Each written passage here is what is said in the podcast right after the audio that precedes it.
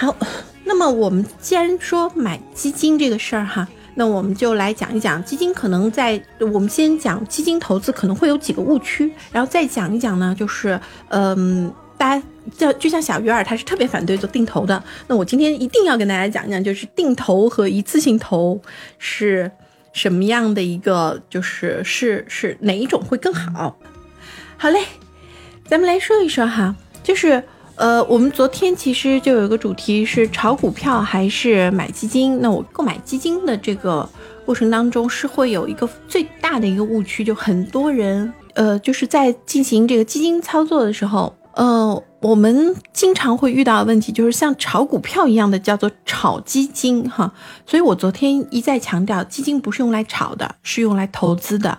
嗯，那么所谓投资其实就是长期做成组合，而且。不用太多的去调整，那为什么会这样？当然你会有一定的这个就是调整的这个方式和方法哈。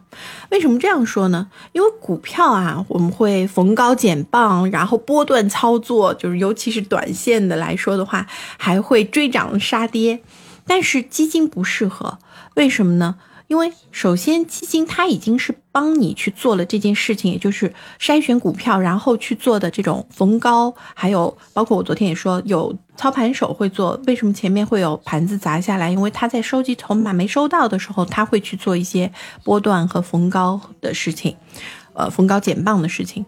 然后呢，再有一个是费用的问题，因为股票你这样子来操作的话。你每次其实就是交一个就是印花费，那么这个费用是非常少的。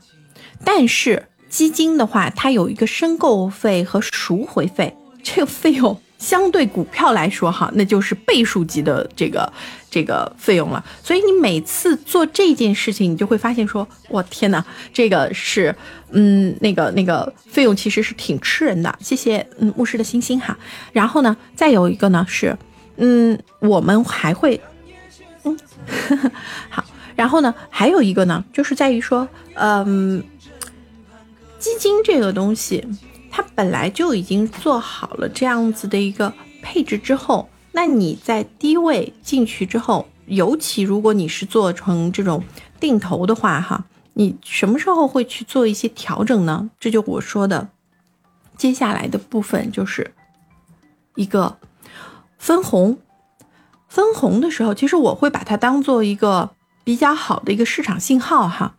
嗯，很多人在哎，欢迎木木子，很多人在选这个就是嗯，在选基金的时候，他可能还会考虑说，哎，是不是要就很多人就这点我一定要和大家讲清楚，就是当我们在选基金的时候，你千万不要带着选股票的思路去选基金。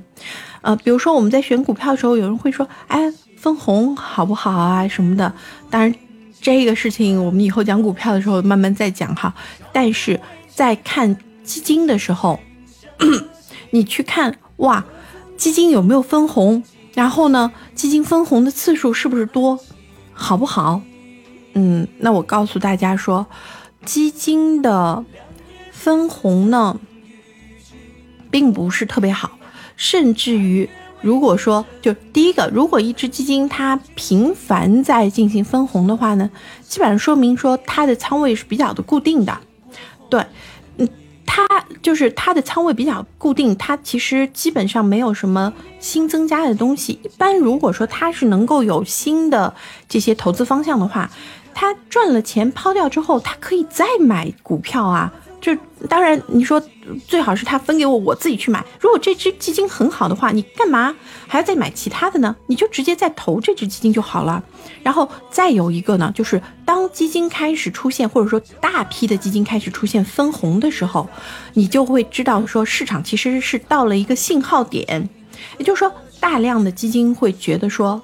嗯，我手上拿着那么多东西，现在的筹码太贵了，我没有办法再去投其他的了。我情愿分给你们，我保持我的好的业绩，我保持我的漂亮的这样子的一个，然后我分给大家。其实这也是一个市场的一个信号。其实我觉得是一个市场信号，大量的基金开始分红的时候。然后，嗯，然后就是别人都赎回了，基金的净值呢是会跌下来的。嗯，这个呢，就我就进一步来跟大家来讲了。其实基金的知识哈，需要普及的非常多。那因为大家就是一直都在催着我要讲这个基金，呃，定投的，呃，就是基金的投资的，就是我会发现说，大家其实还是会比较的心态会比较着急哈，都会催着问这样子一些问题。所以我也是在想说，我们先给到大家答案，然后再从答案反过头来。